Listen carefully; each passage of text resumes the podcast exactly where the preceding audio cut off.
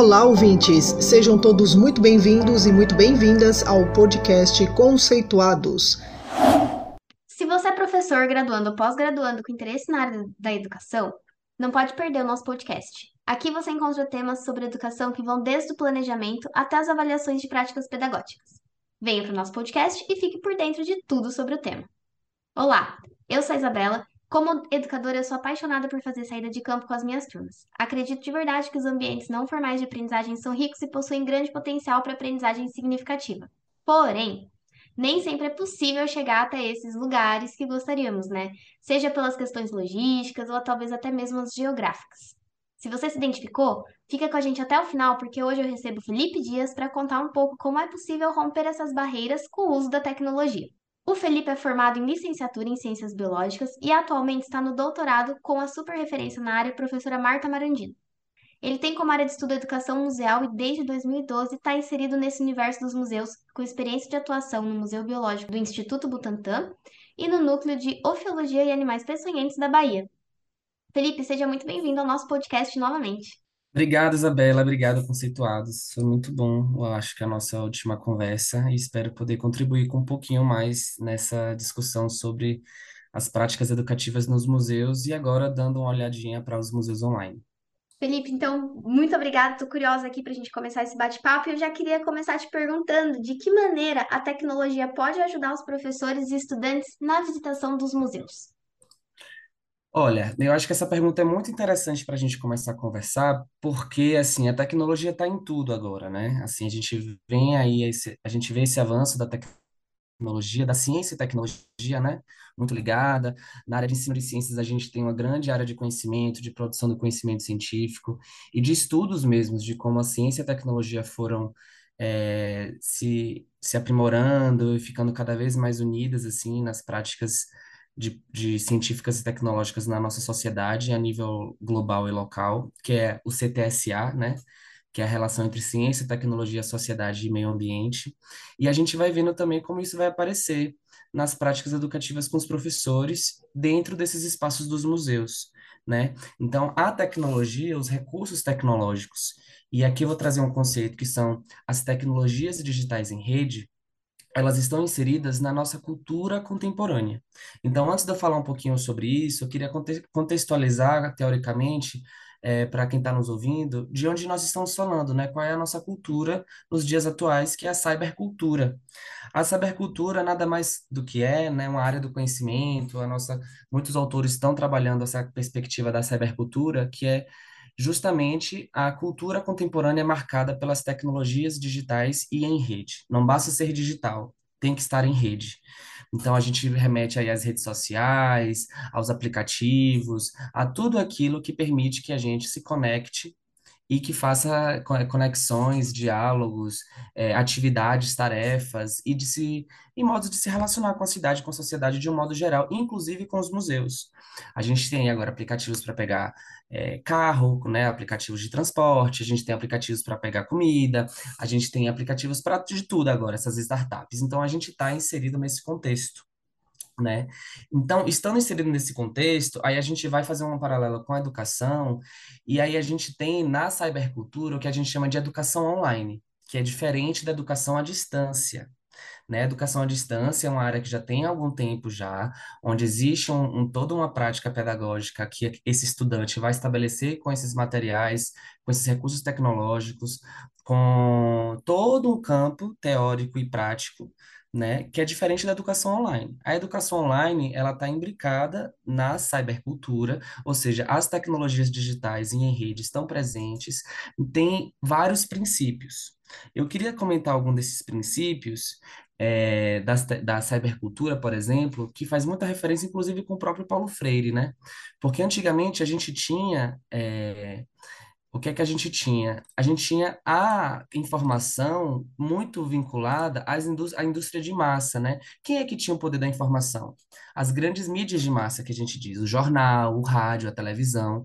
Quando a gente libera esse polo de emissão, quando a gente permite que a gente se expanda um pouco, a gente vai cair na liberação desse polo de emissão, ou seja, qualquer um pode produzir conteúdo hoje em dia.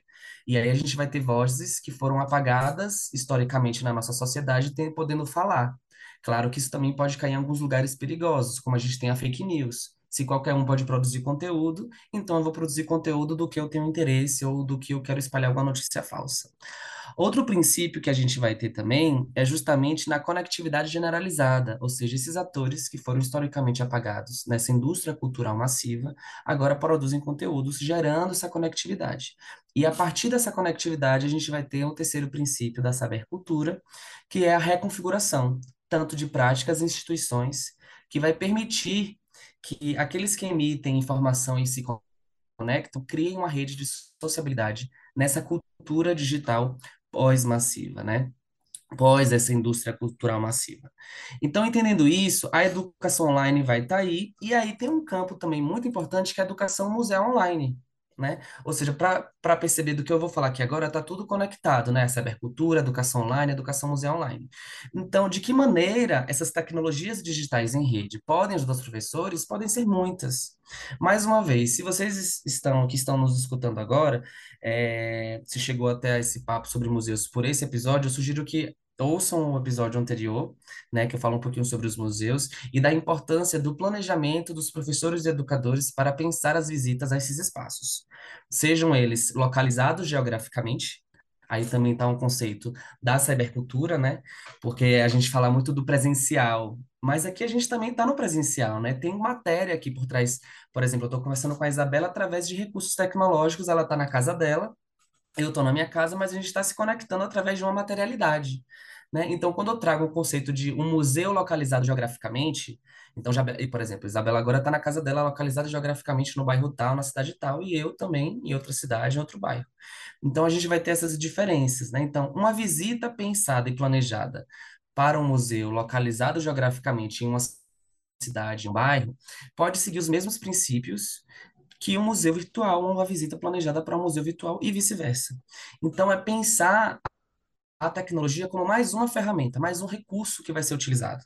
Assim como o professor pode pensar num roteiro, num material, num papel impresso, ou num objeto didático, ou num livro, ou em vários artifícios e vários recursos que podem é, facilitar o processo de ensino-aprendizagem na sala de aula, durante a visita no museu e depois, como é que isso pode aparecer na, na visita a um museu online ou a um museu virtual.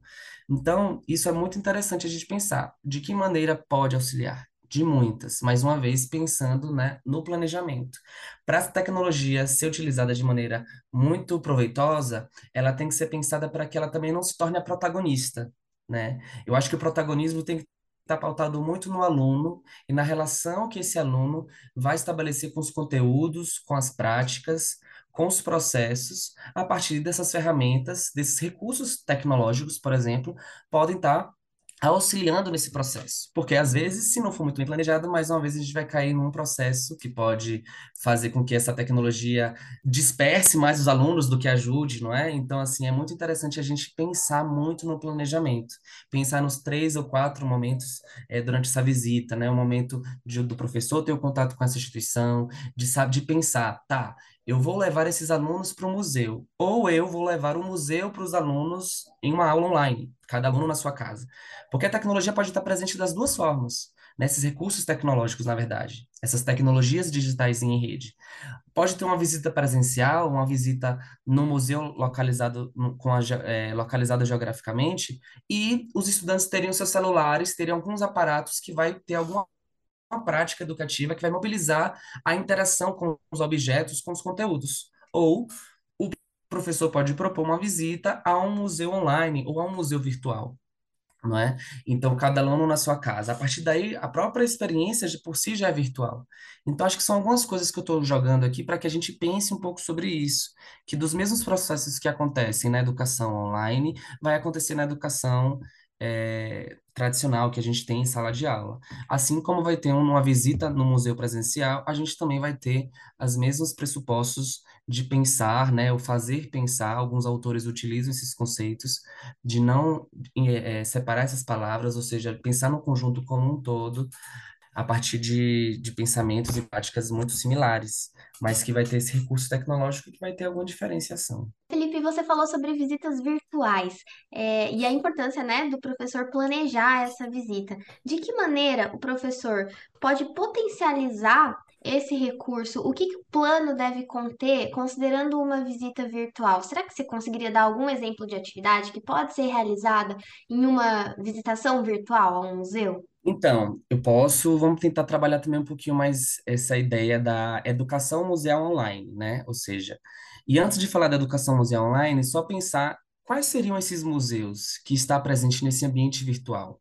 Porque tem vários conceitos, Isabela, e pessoal que está nos escutando, tem vários conceitos. Tem gente que é, eu não vou dar uma definição para cada um desses conceitos, eu vou até porque cada autor, cada autora vai ter uma definição diferente, mas existem aí museus virtuais, museus online, cyberexposições, várias nomenclaturas para denominar algum museu que está distante da realidade desse geogra- é, localizado geograficamente, em algum lugar, em alguma cidade, em algum bairro. Então, por exemplo, alguns museus localizados geograficamente que têm a sua exposição, vamos pensar no Museu Clássico de História Natural, como a gente tem os museus lá fora na Europa, o History Natural Museum of London, tem o Museu de Zoologia da USP, que tem os museus com os animais taxidermizados, com os dioramas, com os objetos, com os discursos lá. E o que acontece? Essa instituição, frente à nossa inserida na cybercultura hoje, que é diferente do século passado, inserida nesse movimento de virtualização dos museus, pega a sua exposição, localizada geograficamente, e transpõe para a rede, através dessas tecnologias. Então, o visitante, o professor e o aluno pode pensar numa visita ao Museu de Zoologia da USP. E aqui eu já deixo uma dica de visitação. O Museu de Zoologia da USP tem o seu, no seu site uma visita tem toda a visita que está localizada lá no bairro do Ipiranga, aqui em São Paulo. Qualquer pessoa em qualquer lugar do mundo pode acessar essa exposição, é, acess- ler os seus textos, ver os objetos numa perspectiva 360 graus, a partir das ferramentas, por exemplo, que a Google oferece, né? A gente sabe que a gente pode hoje em dia caminhar nas cidades, ver como é o bairro das pessoas, dos lugares, através dessas visitas. Então, existe esse tipo de museu, onde existe uma exposição, um acervo localizado geograficamente e existe uma transposição virtual para que esse visitante em outro lugar do mundo possa visitar. Outros museus já não são assim. Tem museus, por exemplo, como é o caso do NOAP, que é o Núcleo de Ofilogia e Animais Peçonhentos da Bahia, que é um laboratório de animais peçonhentos e também um reconhecido como museu, o qual eu estagiei, que é durante as exposições temáticas, né? Aí eu vou dizer novamente, essas cyber exposições, eles pensam, esse museu, ele produz conteúdos para as redes, né? De, várias vezes, na pandemia mesmo, a gente, eu estava como colaborador na época, a gente produziu junto aos alunos vários ma- materiais. Vídeos, jogos, experimentos, lives, conversas com pessoas, é, ou seja, produções audiovisuais que não tem como você ter essa dimensão tridimensional de um objeto, por exemplo. Então, são conteúdos que estão na rede para a rede. Então, aí tem também essa relação. E, e tem outros que já são puramente virtuais. E alguns vão trazer essa diferença entre museu online e virtual, onde o acervo é todo virtual, todo digitalizado, não tem peças físicas tridimensionais. Então, tem aí essas ideias para a gente poder percorrer. Então, tendo um pouco dessa ideia de desses diferentes museus e onde eles podem estar, tanto no online quanto no geograf- localizado geograficamente, é, um- algumas autoras muito importantes na área de educação museal online, como a Edmeia Santos, a Frida Marte, elas vão falar assim que quando a gente olha para os espaços de educação não formal na cybercultura, principalmente os museus, é possível identificar profundas mudanças nos paradigmas educacionais, uma vez que Aí vou citar um trecho delas, abre aspas. O novo cenário sociotécnico e cybercultural vem apresentando aos museus e aos seus praticantes novos desafios em relação às suas práticas comunicacionais e educacionais e em relação ao patrimônio e à cultura. Fecha aspas. Então, o que elas querem dizer? Que com o advento dessas tecnologias digitais em rede, muitos museus, né, começaram a fazer uso de estratégias comunicacionais ancoradas onde? Nessa perspectiva de não preciso estar lá presencialmente ou é, de diferentes lugares, diferentes pessoas podem estar potencializando essas experiências com seus visitantes, né? E de acordo com essas autoras também, a utilização desses recursos que são digitais e que estão na rede, é, os, os espaços com os museus podem viabilizar uma participação ativa do público, né? Bem como compartilhar informações que tornem suas respectivas experiências mais significativas e também mais contextualizadas. Então, é importante, por exemplo, a gente ver o papel que as redes sociais assumem nisso e quais linguagens esses alunos, esses estudantes estão tendo acesso nas redes. Tem um artigo que eu vou indicar, e aí a Isabela, junto com o pessoal do podcast, vai compartilhar para quem está nos escutando, que é um artigo que é muito bom, quem quiser se aproximar um pouco dessa área pós-graduando, né? Que o artigo se chama Educação Museu Online, a educação na com a cybercultura, que é da Frida Marte e da Edmeia Santos, né? Que são duas referências aí na área. Então é muito legal quando a gente começa a se aproximar disso e alguns artigos que essas autoras produzem, é, que elas relatam inclusive as experiências que elas tiveram no Museu Nacional, né? Que para quem não sabe, o Museu Nacional, é o Museu de, de Ciências de História Natural do Rio de Janeiro, o primeiro museu brasileiro, né? O primeiro setor educativo do Brasil foi fundado lá no Museu Nacional, que é o SAI, Serviço de, esqueci agora a sigla, deixa eu dar uma pesquisada. Mas o SAI, ele é o primeiro setor educativo do Museu Nacional. E aí, e nesses artigos, eles trabalham ele vai a seção de assistência ao ensino, né? Seção de assistência ao ensino que é o SAI no Museu Nacional, só para finalizar essa informação. E aí, elas relatam em alguns artigos algumas experiências. E é muito legal que elas, elas trabalharam é, com objetos, artefatos históricos com os alunos, onde os alunos iam no museu e tinha uma proposta pensada pelos educadores museais e os professores para que esses alunos fotografassem as imagens e os objetos e atribuíssem um meme para ele. Então, assim, tinha que fazer algum meme, pegar algum meme, alguma frase, alguma coisa e memetizar e trabalhar um pouco essa linguagem divertida, que está muito que quem não sabe hoje em dia é considerado cringe, né? Mas uma vez o vocabulário é utilizado por essa juventude e para poder tornar esse ambiente mais lúdico. Então, assim, possibilidades são muitas, né? Eu acho que a gente tem aí um, acho que a criatividade mais uma vez vai estar tá, estar tá sendo trans, vai transcorrer muito o pensamento do professor e do educador nessas práticas. Um exemplo que eu trouxe é esse, de pegar o celular e utilizar meme, mas perceba também o perigo, né? Ou seja, é dar o celular na mão de um adolescente, na mão de uma criança, nenhuma visita museal, que ele vai ter acesso não somente ao aplicativo que o professor propôs ou à função câmera, mas vai ter tudo outro. Então, como é que a gente pode pensar e planejar uma atividade no museu com o uso de um aparato tecnológico e que vai caminhar em sentido do que a gente gostaria, né? Que é justamente esse processo de ensino-aprendizagem significativo e que faça sentido para esse aluno e para essa turma. E que não caia num lugar de uma dispersão ou de uma brincadeira, ou seja, é um recurso muito rico, pode potencializar muito essas relações, o uso das redes sociais mesmo, de você compartilhar esses saberes, criar esses conhecimentos, significações, mas precisa ter um planejamento, ter uma formação mesmo, né? Eu acho que os professores precisam, é, tanto na formação inicial como na formação continuada, pensar um pouco nessa perspectiva em como essas tecnologias podem aparecer nas práticas educativas para que seja realmente utilizada com o seu máximo proveito.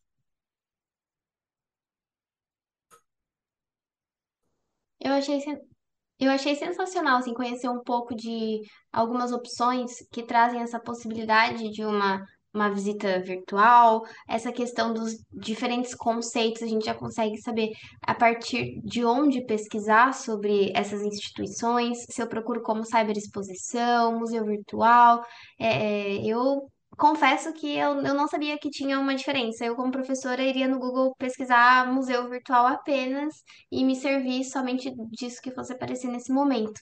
É, eu acho interessante também que o Felipe trouxe que a tecnologia ela vai ajudar não só na questão da, da gente estar mais próximo desse museu, que geograficamente está, está afastado, como também essa questão de até mesmo visitar fisicamente um museu utilizando a tecnologia a favor das atividades, como nessa questão do, do meme que ele traz para gente, né? A gente poderia é, faz, desenvolver essa atividade fisicamente dentro, dentro de um espaço ou, ou até mesmo virtualmente. Achei bem interessante e eu acho bem uma linguagem do que os estudantes estão acostumados hoje, essa questão do meme.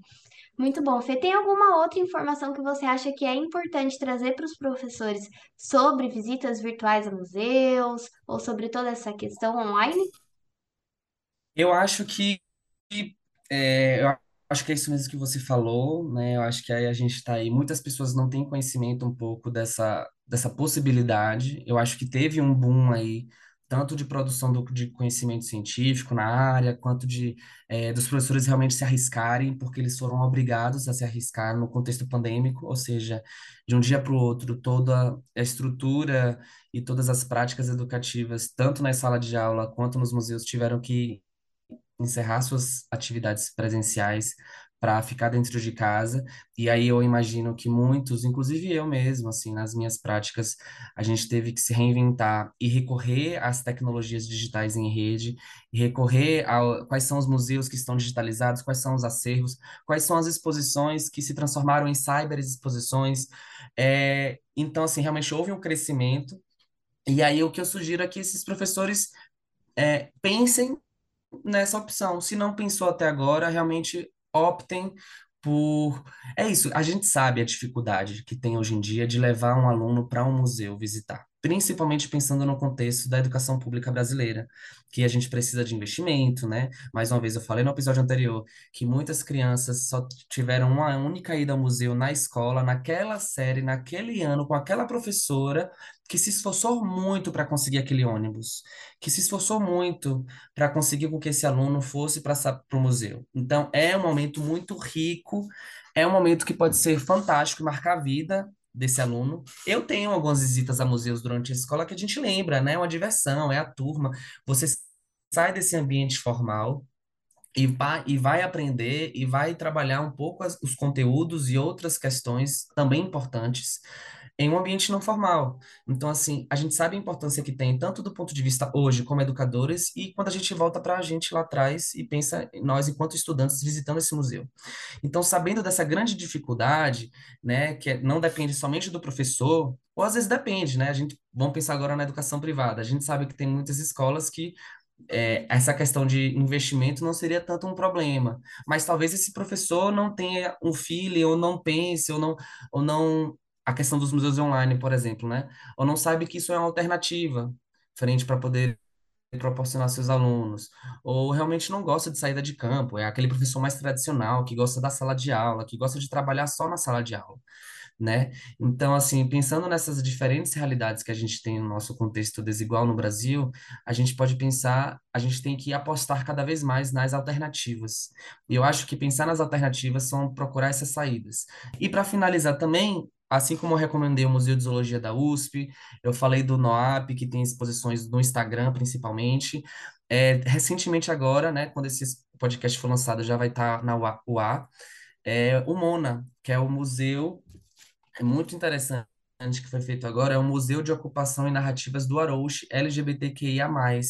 Ou seja, houve um trabalho, né, junto com a Marta Marandino, que é minha orientadora, vice-coordenadora desse projeto, que ela criou é, junto com, na verdade, criou não, ela, ela ajudou na coordenação junto com um grupo de bolsistas e com o, o, a comunidade local do Arouche de resistência, um inventário participativo, e com isso criou o MONA, que é o museu, Museu de Ocupações e Narrativas do Arouche, e tem um site, que é o coletivo Arouchianos barra visita virtual .html, que já está disponível e você pode acessar, por exemplo, narrativas, histórias, objetos, árvores, tudo aquilo que é de uma é de um lugar imaterial, que é de um lugar muito cultural, que não está muito vinculado a um objeto precisamente, e sim à memória, que aí houve, junto com a participação dessa comunidade de resistência, um espaço também de resistência, e que atualmente só está no ambiente virtual, por exemplo. Agora o passo é conquistar no território um espaço para que isso se aflore cada vez mais. Excelente, Fê. Muitas dicas para os nossos professores e ouvintes. Felipe, eu te agradeço em nome de toda a equipe do Conceituados pela disponibilidade de estar aqui com a gente hoje. Adorei o nosso bate-papo. Obrigado a quem está nos escutando e, e é isso. Vamos espalhar a palavra dos museus por aí, os museus online também. Sim, por favor. E vocês, ouvintes, muito obrigada pela sua audiência. Fiquem ligados nos próximos episódios do podcast para receber todo o conteúdo que nós estamos produzindo. Conceitue-se também.